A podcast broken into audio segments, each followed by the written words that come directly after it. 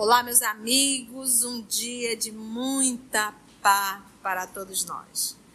Hoje é exatamente 9 de fevereiro de 2024 e estamos nós reunidos para estudarmos a obra, o livro dos médios. Nós estamos já na segunda parte, no capítulo 29, intitulado Reuniões e Sociedades Espíritas. Vamos solicitar para a nossa irmã Carla fazer a nossa prece de gratidão e logo depois vamos retomar o item 337. Amado Jesus, te agradecemos por essa oportunidade de nos reencontrarmos, de estudar, de aprender. São lições valiosas que nos indicam o caminho, que nos orientam e te pedimos a tua graça e a tua bênção de compreender e de aceitar as instruções que nos chegam, as intuições e que a tia seja bem intuída nesta obra. Ajuda-nos a caminhar contigo hoje e sempre. Que assim seja. Item 337. Continuando sobre as as reuniões, o item anterior ele falou sobre os inimigos internos disfarçados, né? Mas retrucarão se a reunião enveredar por um mau caminho, as pessoas sensatas e bem intencionadas que a frequentam não terão o direito de crítica? Deverão, porventura, deixar que o mal passem sem dizerem coisa alguma e aprovar tudo pelo silêncio? De modo algum, pois esse é um direito que lhes assiste, constituindo mesmo um dever. Mas, se a intenção que as anima for realmente boa, elas emitirão suas opiniões, guardando todas as conveniências e usando de cordialidade, com franqueza e sem subterfúgios. Se não forem ouvidos, retiram-se pois não se pode conceber que quem não esteja procedendo com segundas intenções se obstine em permanecer numa sociedade na qual se façam coisas que considerem convenientes. Porque aqui nós estamos falando de uma sociedade espírita, das reuniões que aconteciam.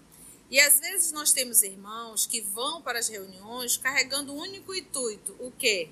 Semear a discórdia semear o desequilíbrio, semear aquele movimento de discussões, então aquela pessoa que está sempre levantando polêmicas. Você conhece? Né? Sempre querendo polemizar. E ele diz assim: então nós devemos. É, é por isso a pergunta. Então a gente tem que ficar calado, aceitar tudo? Ele disse: não, você pode até falar, mas que seja de uma forma cordial. Eu me recordo uma vez a gente estudando o livro Paulo Estevo e nós tínhamos um senhor senhor da alta sociedade ali participando, muito calmo, né? E ele e a esposa dele estava muito feliz porque ele tava, ele tinha gostado. E aí ele fez uma observação sobre Estevão.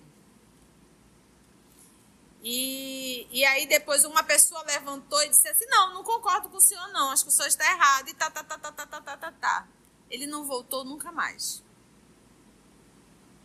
Ele não voltou mais porque ele achou aquela forma muito desagradável. E até foi. Mas o que, que a, gente, a gente tem que entender? É, se nós estamos na condição de dirigente, nós temos que realmente ter um certo pulso para controlar essa sociedade, porque é uma sociedade, é um grupo que se encontra. Então nós temos que aprender a dizer assim, não, é a sua opinião, é a sua, mas você tem que respeitar a opinião do nosso irmão, né? Então a gente não pode levantar e dizer eu discordo de você. Não, você pode dizer assim: olha, a minha opinião é essa, mas eu não estou ali para degladiar com A, B, C ou D. E, ou então aquela, aquela, aquela pessoa que está sempre levantando uma polêmica e acaba desestruturando todo um grupo. Então a gente sabe quando uma pessoa pergunta porque realmente quer saber. Mas nós também identificamos quando uma pessoa pergunta com o único intuito de criar polêmica ou fazendo aquele famoso teste, deixa eu ver se ela sabe, né? Desafiando o dirigente. Porque, meus irmãos, antes das palavras, as intenções chegam. E a gente percebe essa vibração de quem realmente está ali a perguntar. Então era esse o cuidado de Kardec, porque uma sociedade espírita é uma reunião de um grupo. E se não houver uma harmonia, como é que vai ter estudo? Vamos ver o próximo item. Próximo parágrafo. Pode-se, pois, estabelecer como princípio que todo aquele que numa reunião espírita provoca desordem ou desunião, ostensivamente ou de maneira disfarçada, por quaisquer meios, é um agente provocador ou pelo menos um mau espírita, do qual os outros se devem desembaraçar quanto antes. Entretanto, os próprios compromissos que ligam os componentes da reunião criam obstáculos para isso, sendo, pois, conveniente que se evitem os compromissos indissolúveis. Os homens de bem sempre se acham comprometidos na medida certa, já os mal intencionados se comprometem excessivamente. Olha como Kardec é bem direto e a preocupação dele com o coletivo. Por quê? É preferível que eu venha perder uma pessoa até que perder uma sala inteira. Então, ele diz, pode-se, pois, estabelecer como princípio que todo aquele que numa reunião espírita provoca desordem ou desunião, ostensivamente ou de maneira disfarçada por quaisquer meio, porque tem gente que é ostensiva, levanta e cria polêmica. Mas tem aquele que é disfarçado, que vai por detrás da moita e vai semeando a discórdia. É um agente provocador, pelo menos um mau espírita. Porque se fosse um bom espírita, não estaria fazendo isso. É a mesma coisa o engraçadinho da turma. Eu me lembro que o primeiro curso de mediunidade que nós dirigimos, muito tempo atrás, algumas décadas, né? Um cidadão levantou e disse assim: Posso fazer uma pergunta? Eu, claro. Os mortinhos, ele usou esse termo para falar dos espíritos, com esse tom desagradável. Os mortinhos, e obviamente nós ali já dissemos assim: se você está estudando dentro da doutrina espírita, use os termos que a ciência espírita lhe ensina. E vamos respeitar os espíritos e não os mortinhos. Então são coisas que a gente tem que estar muito atenta. Porque senão daqui a pouco está todo mundo chamando os espíritos de mortinho, mas de uma forma pejorativa, sem absolutamente nenhum respeito. E ele diz, é um mal espírita, do qual os outros se devem se livrar mesmo quanto antes. Por quê? Porque vai prejudicar o grupo inteiro. Aí ele diz, entretanto, os próprios compromissos que ligam os componentes da reunião criam um obstáculo para isso. Porque às vezes a gente vai criando determinadas regras que as pessoas não podem sair. Não, ele tem que permanecer. Não, mas ele é. Sim, ele tem que permanecer, mas ele está destruindo tudo. Ele vai ter que sair. Por isso que ele diz aqui, ó. Sendo, pois, conveniente que se evite os compromissos que são indissolúveis. Então, se for necessário sair, que saia. Os homens de bem sempre se acham comprometidos na medida certa. Já os mal intencionados se comprometem excessivamente. O mal intencionado é aquela pessoa que quer fazer tudo dentro da casa espírita quer, é, quer pegar todos os trabalhos. Tem alguma coisa que está errada. Então, o verdadeiro espírita, como ele diz, os homens de bem sempre se acham comprometidos na medida certa, com aquilo que dão conta de fazer. Né? Aquilo que, é, como diz aqui a Carlinha, marcou e não comparece. Sem absolutamente nenhum compromisso. Então, quer fazer tudo e não faz nada. E vai chegar uma hora que não vai dar conta, né? Então assume mil responsabilidades e não dá conta. Vamos o 338. Além das pessoas notoriamente malévolas que se infiltram nas reuniões, existem também as que, pelo próprio caráter, levam a perturbação a toda a parte aonde vão. Dessa maneira, todo cuidado é pouco na admissão de novos elementos. Os mais prejudiciais, nesse caso, não são os ignorantes da matéria, nem mesmo os que não creem. A convicção só se adquire pela experiência e há pessoas que desejam esclarecer-se de boa fé. Aqueles, sobretudo, contra os quais devem ser tomadas maiores precauções, são os de sistemas preconcebidos, os incrédulos obstinados que duvidam de tudo, até da evidência.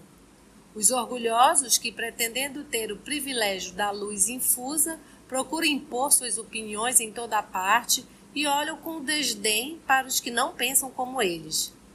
Não vos deixeis iludir pelo pretenso desejo que manifestam de se instruírem. Encontrareis alguns que ficarão muito aborrecidos se forem constrangidos a admitir que se enganaram. Guardai-vos principalmente desses oradores insípidos, que querem sempre dizer a última palavra, e dos que só se comprazem na contradição. Uns e outros fazem perder tempo, sem nenhum proveito para eles mesmos. Os espíritos não gostam de palavras inúteis. Mas isso é falta de caridade? Não, isso é caridade. Isso é caridade. Volto a repetir, mais vale perder um, dois do que perder cem. E quem já teve numa aula assim, num estudo assim, sabe que sabe? não anda. Não anda, não anda. É, não anda. É impressionante. Olha aqui, volta aqui, olha. Dessa maneira, todo cuidado é pouco na admissão de novos elementos. Todo cuidado é pouco. Por exemplo, no EOS, nós não temos matrícula, ninguém faz matrícula para entrar para estudar, né? Então a pessoa que busca, ela diz, como é que eu devo fazer? Eu digo, pegue o livro e sente. E quando se a pessoa, e, mas como eu acho que é um grupo muito grande, talvez, né, a gente é são um grupo de 70, 80, acho que o menor é o do Memória de um Suicida, né? É um grupo menor, que é o Centro Espírita menor, mas normalmente nas outras instituições, um maior, talvez as pessoas não se sintam tão à vontade assim para fazer isso, talvez se intimidam. Mas às vezes no grupo menores, de 10, 15 pessoas, tem sempre aquele que se sobressai, que se sobressai assim, na nesse movimento de polêmicas, de perguntas, um pouco até mesmo desconexa, e o dirigente mesmo que perde aquele controle da situação. Então ele diz, temos que ter muito cuidado. Então se a pessoa chegou no, por exemplo, eu me recordo teve uma vez que a pessoa, alguém convidou e a pessoa foi.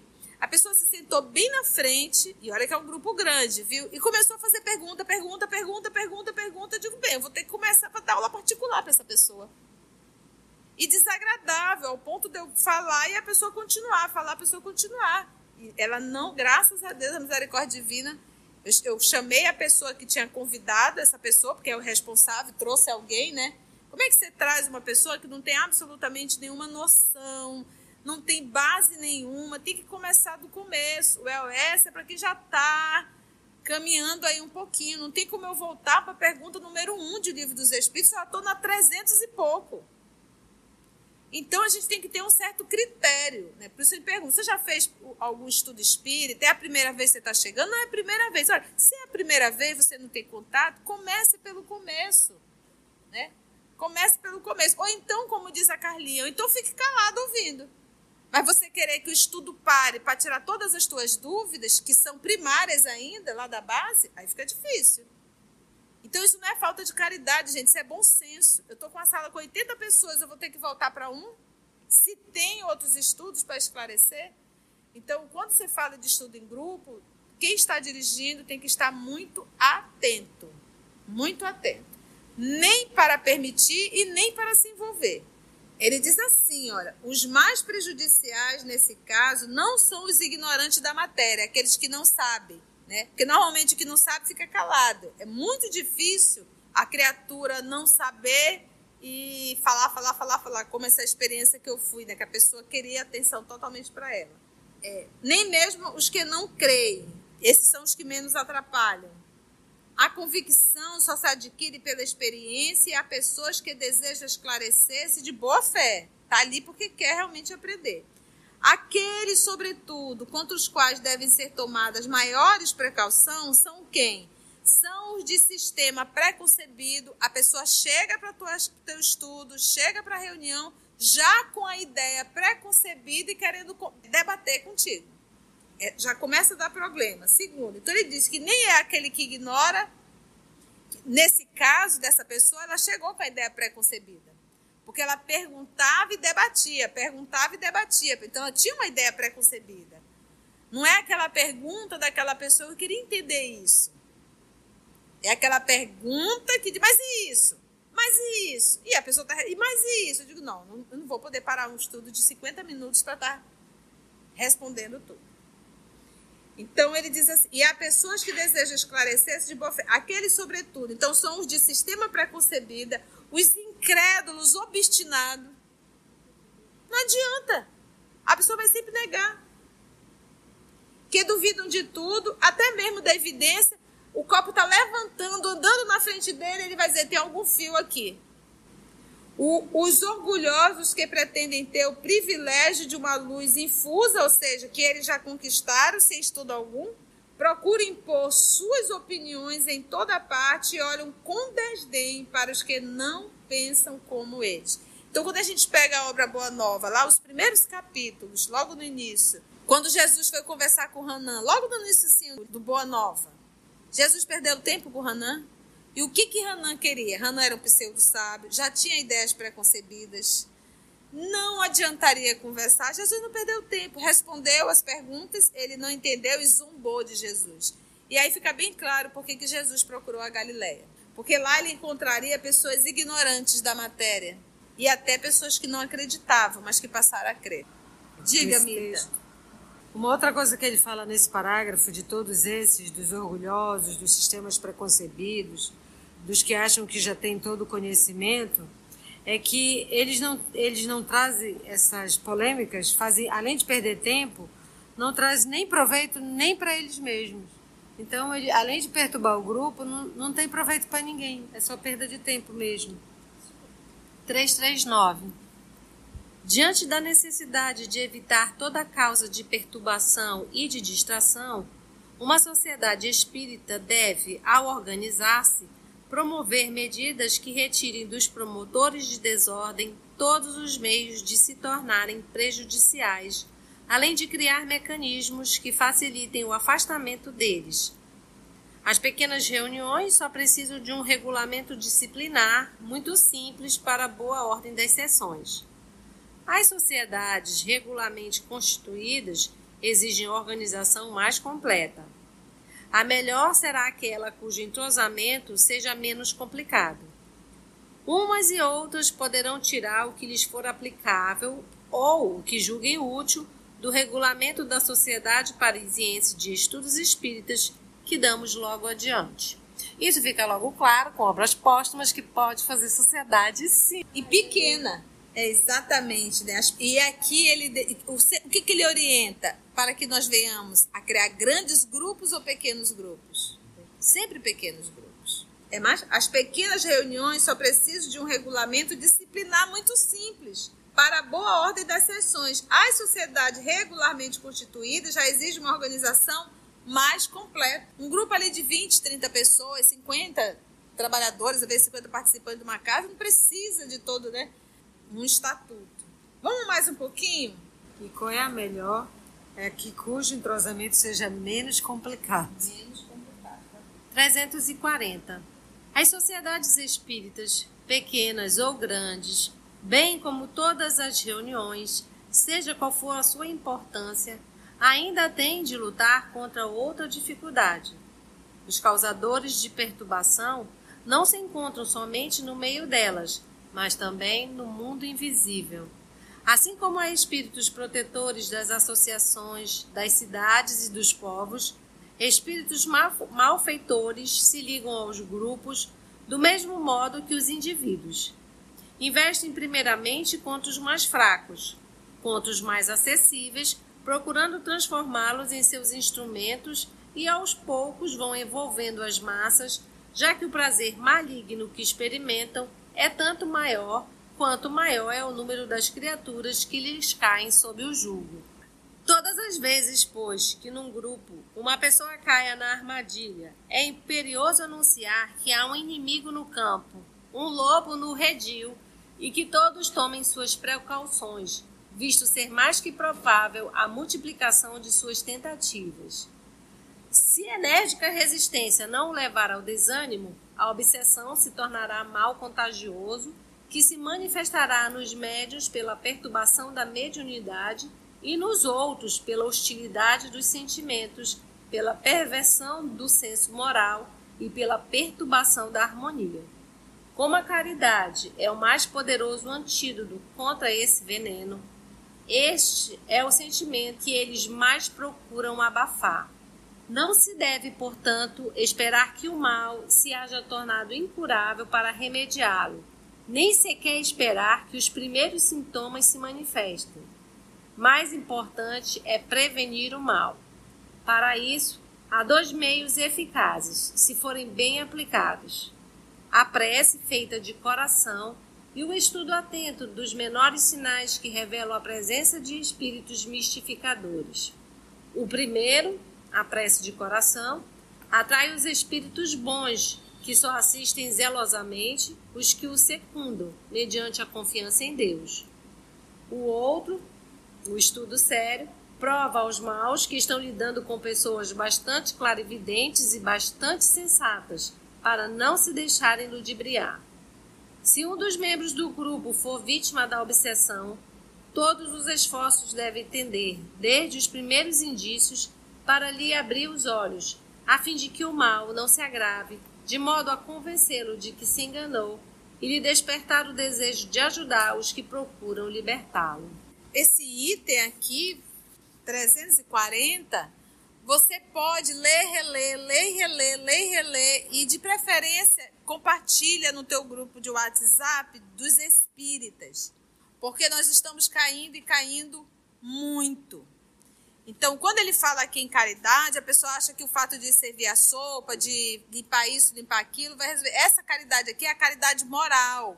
Porque ele está falando aqui de comportamentos morais. E se existe caridade moral, uns para com os outros, a gente não cai nessas armadilhas. Caridade moral, paciência, tolerância, resignação, compreensão em relação ao erro do outro, em relação à convivência com o outro. Então, esse é um item espetacular. Eu vou em alguns pontos, olha. Primeiro que ele diz que não são apenas os, os encarnados que proporcionam, que ocasionam essa perturbação. É também quem mais? Os o mundo invisível, os desencarnados.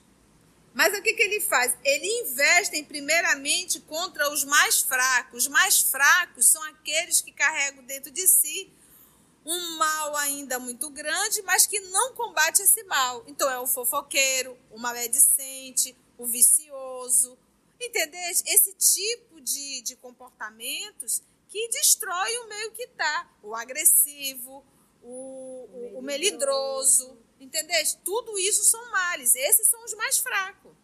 Então, uma pessoa melindrosa, fulano falou alguma coisa, ele já se machucou com aquilo, aí os espíritos aproveitam e diz: é mesmo, olha só, te rebaixou na frente de todo mundo. E começa a incutir essas ideias na cabeça do participante e ele, ele larga. Ou arruma uma briga muito grande. Meus irmãos, todo movimento que eu vim a fazer, eu tenho que perguntar se esse movimento é bom ou é mal. Se esse movimento for um movimento mal, que eu possa dizer, meu Deus, eu estou servindo a quem?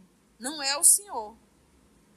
O outro ponto também que eu tenho que estar vigilante é o pensamento que chega na minha cabeça. Esse pensamento que chega é um pensamento bom ou um pensamento ruim? Conhece-se a árvore pelo fruto.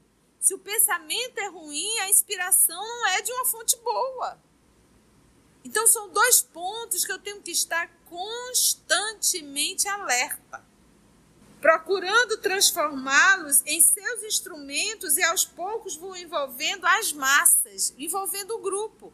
Aquela pessoa chega com um, faz uma intriga e já forma um grupinho com três, um grupinho com quatro, cinco, seis, daqui a pouco tem um grupo muito grande e acabou o centro. Acabou a reunião, acabou o estudo. Por isso é que Jesus diz: os meus discípulos serão reconhecidos por muito se amarem. Se não existir amor, a gente cai. Já que o prazer maligno que esses espíritos experimentam é tanto maior quanto maior é o número de criaturas que ele cai sob o jugo.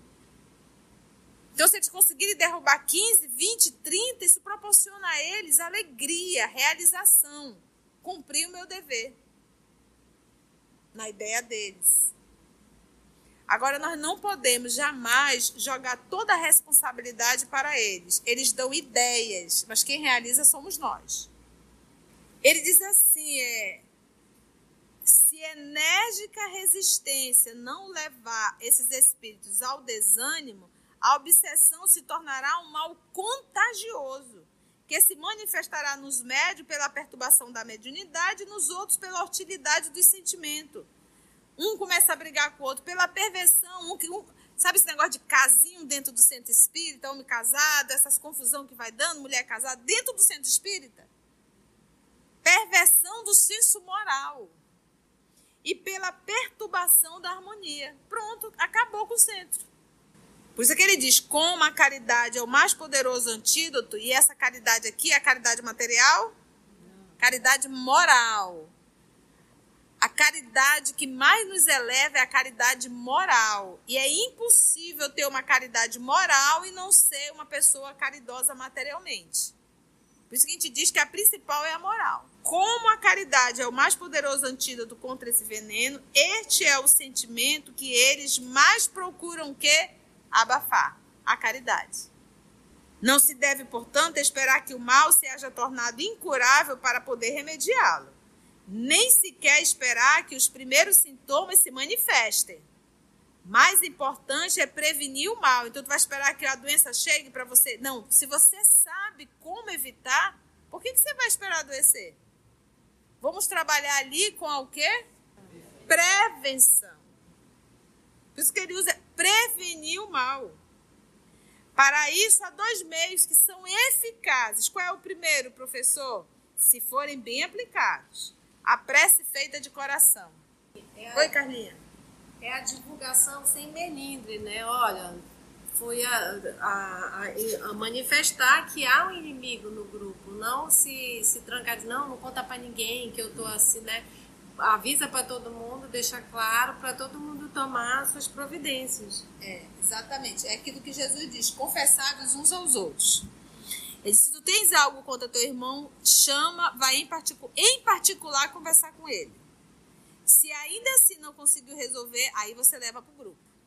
Né? Todos têm que tomar conhecimento. Ele diz a prece feita de coração e o estudo atento dos menores sinais que revelam a presença de espíritos mistificadores. Gente, estudo atento atento dos menores sinais. O primeiro atrai, que é a oração, atrai os espíritos bons, que só assistem zelosamente, que os secundam, que os que seguem, mediante a confiança em Deus. O outro, que é o que? O estudo atento, não é isso?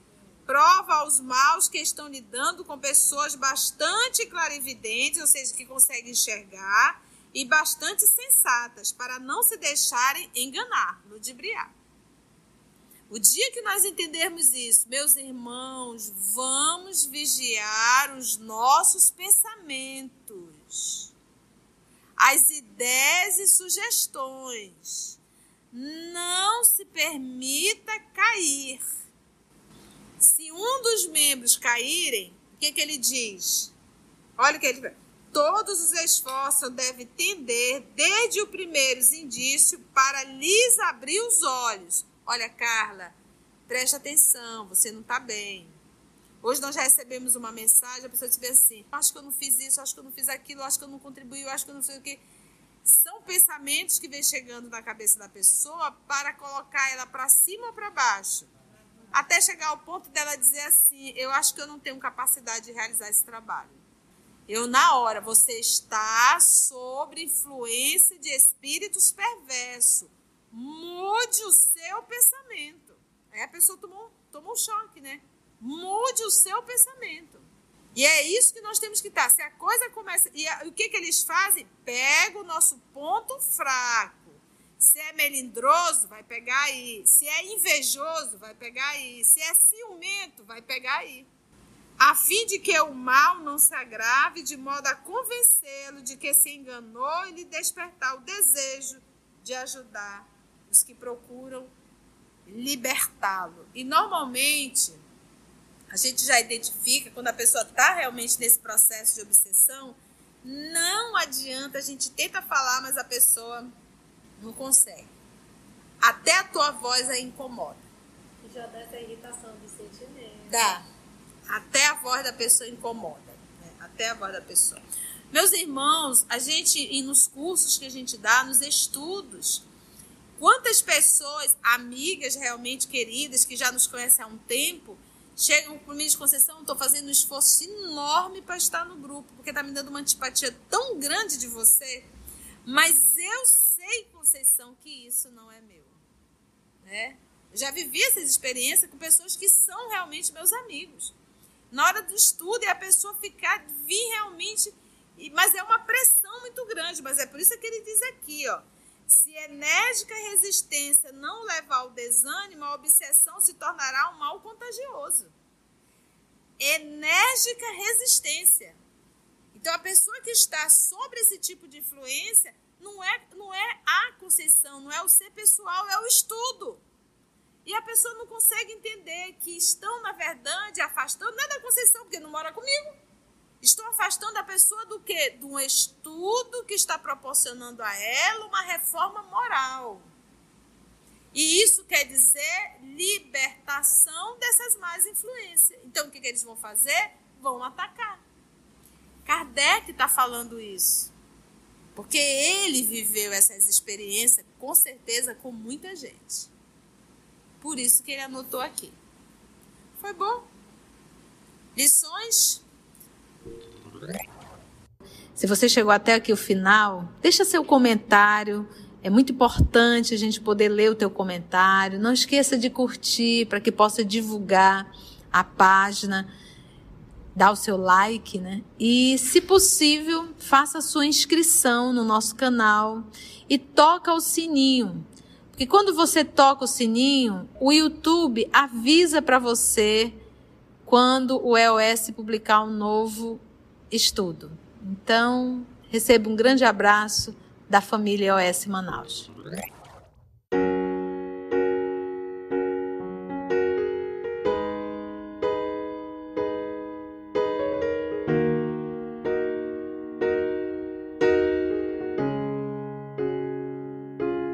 Antes de orarmos em agradecimento, vamos ouvir algumas considerações da tia que destacamos neste estudo para a reflexão dos ensinamentos. Vamos aos destaques da tia?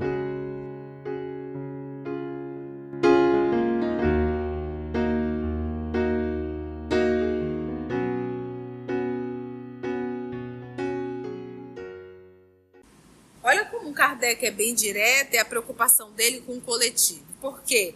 É preferível que eu venha perder uma pessoa até que perder uma sala inteira.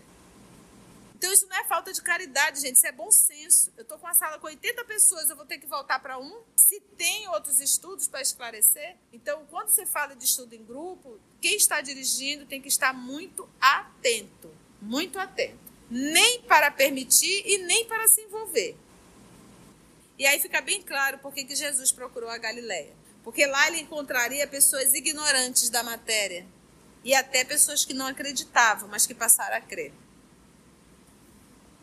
Porque ele está falando aqui de comportamentos morais. E se existe caridade moral, uns para com os outros, a gente não cai nessas armadilhas. Caridade moral, paciência, tolerância, resignação, compreensão em relação ao erro do outro, em relação à convivência com o outro. Meus irmãos, todo movimento que eu venha fazer, eu tenho que perguntar se esse movimento é bom ou é mal. Se esse movimento for um movimento mal, que eu possa dizer, meu Deus, eu estou servindo a quem? Não é o Senhor. O outro ponto também que eu tenho que estar vigilante é o pensamento que chega na minha cabeça. Esse pensamento que chega é um pensamento bom um pensamento ruim? Conhece-se a árvore pelo fruto. Se o pensamento é ruim, a inspiração não é de uma fonte boa. Então são dois pontos que eu tenho que estar constantemente alerta. A caridade que mais nos eleva é a caridade moral. E é impossível ter uma caridade moral e não ser uma pessoa caridosa materialmente. Por isso que a gente diz que a principal é a moral. O dia que nós entendermos isso, meus irmãos, vamos vigiar os nossos pensamentos, as ideias e sugestões. Não se permita cair enérgica resistência. Então, a pessoa que está sobre esse tipo de influência não é, não é a conceição, não é o ser pessoal, é o estudo. E a pessoa não consegue entender que estão, na verdade, afastando, não é da conceição, porque não mora comigo. Estou afastando a pessoa do quê? De um estudo que está proporcionando a ela uma reforma moral. E isso quer dizer libertação dessas más influências. Então, o que, que eles vão fazer? Vão atacar.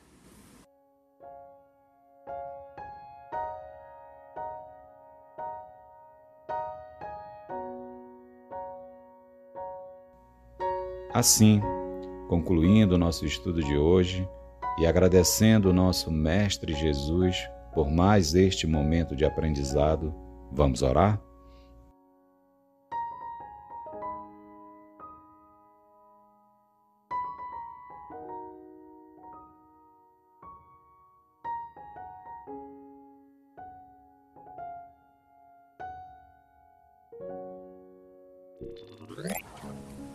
E assim, meus irmãos, minhas irmãs, agradecemos a Deus, nosso Pai, por mais essa oportunidade ímpar de reflexão e de estudo, ao nosso Mestre por excelência e aos amigos espirituais que aqui se fazem presente, conduzindo o nosso trabalho. Graça te damos, Senhor.